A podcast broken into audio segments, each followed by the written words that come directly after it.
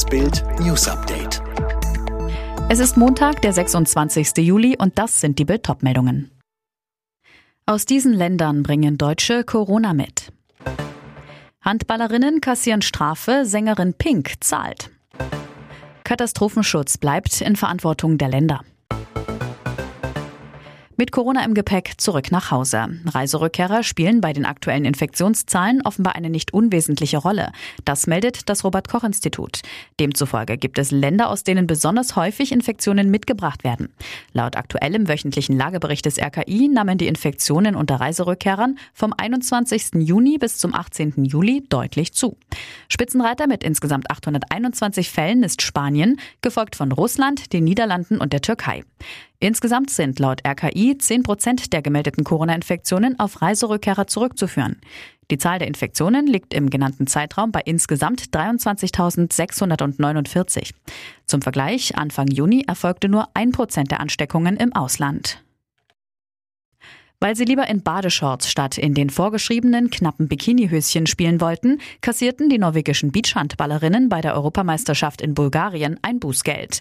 US-Sängerin Pink unterstützt den Höschenprotest der Norwegerinnen und bot ihnen auf Twitter an, die 1500 Euro Strafe zu übernehmen. Ich bin sehr stolz auf das norwegische Frauenteam, weil sie gegen die sehr sexistischen Regeln zu ihrer Uniform protestieren. Ich würde mich freuen, eure Bußgelder zu zahlen. Macht weiter so, schrieb sie auf Twitter. Die Handballerinnen stört, dass bei der Kleidung mit zweierlei Maß gemessen wird.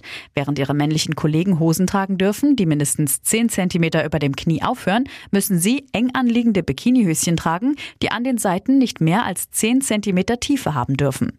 So will es die Internationale Handballföderation. Schon vor Beginn der Europameisterschaft hatte das Team einen Antrag gestellt, nicht in Bikinihöschen spielen zu müssen. Doch die IHF lehnte ab.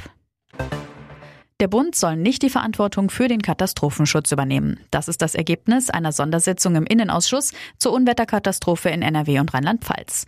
Die Kooperation zwischen Ländern und Bund soll aber verbessert werden. Jedes Jahr entstehen in Deutschland durch Hackerangriffe Schäden in zweistelliger Milliardenhöhe.